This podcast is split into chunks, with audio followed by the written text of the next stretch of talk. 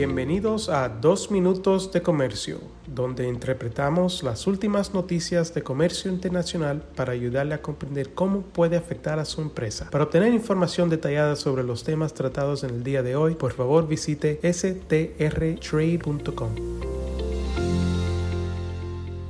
Soy Álvaro Ferreira, consultor independiente con Sandler, Travis Rosenberg, y es un gusto saludarles nuevamente este martes 25 de abril de 2023.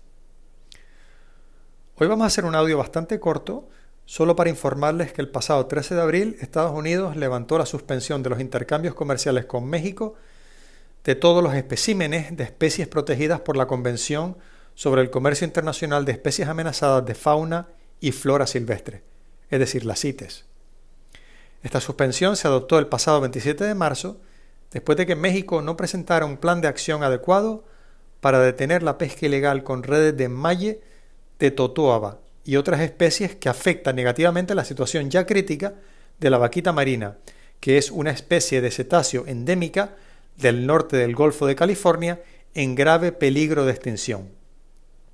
La Secretaría de la CITES recomendó dicha suspensión a todas sus partes el pasado 27 de marzo, pero indica que posteriormente trabajó en estrecha colaboración con los representantes mexicanos en la revisión y elaboración de un plan de acción para el cumplimiento sobre la Totoaba, el cual fue recibido por la Secretaría el pasado 7 de abril.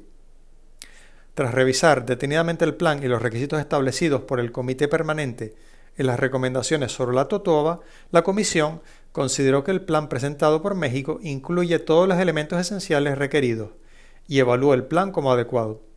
Por consiguiente, la Secretaría informó a sus partes que eh, se retiraba la recomendación de suspender todo intercambio comercial con México de especímenes de especies incluidas en los apéndices de las CITES.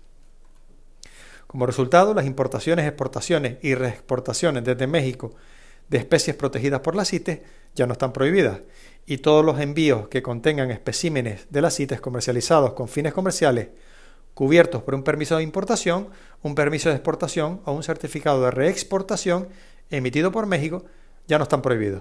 Muchas gracias por su fiel sintonía. Con profesionales en nueve oficinas, Sandler Travis Rosenberg es la firma de abogados más grande del mundo dedicada a asuntos legales de comercio internacional, aduanas y exportación. Este podcast es exclusivamente para fines informativos y no constituye un servicio legal. La contratación de un abogado es una decisión importante que no debe estar basada solamente en publicidad. Pídanos que le enviemos información gratuita por escrito sobre nuestras cualificaciones y experiencia. Envíenos un correo a strespanol.strtrade.com.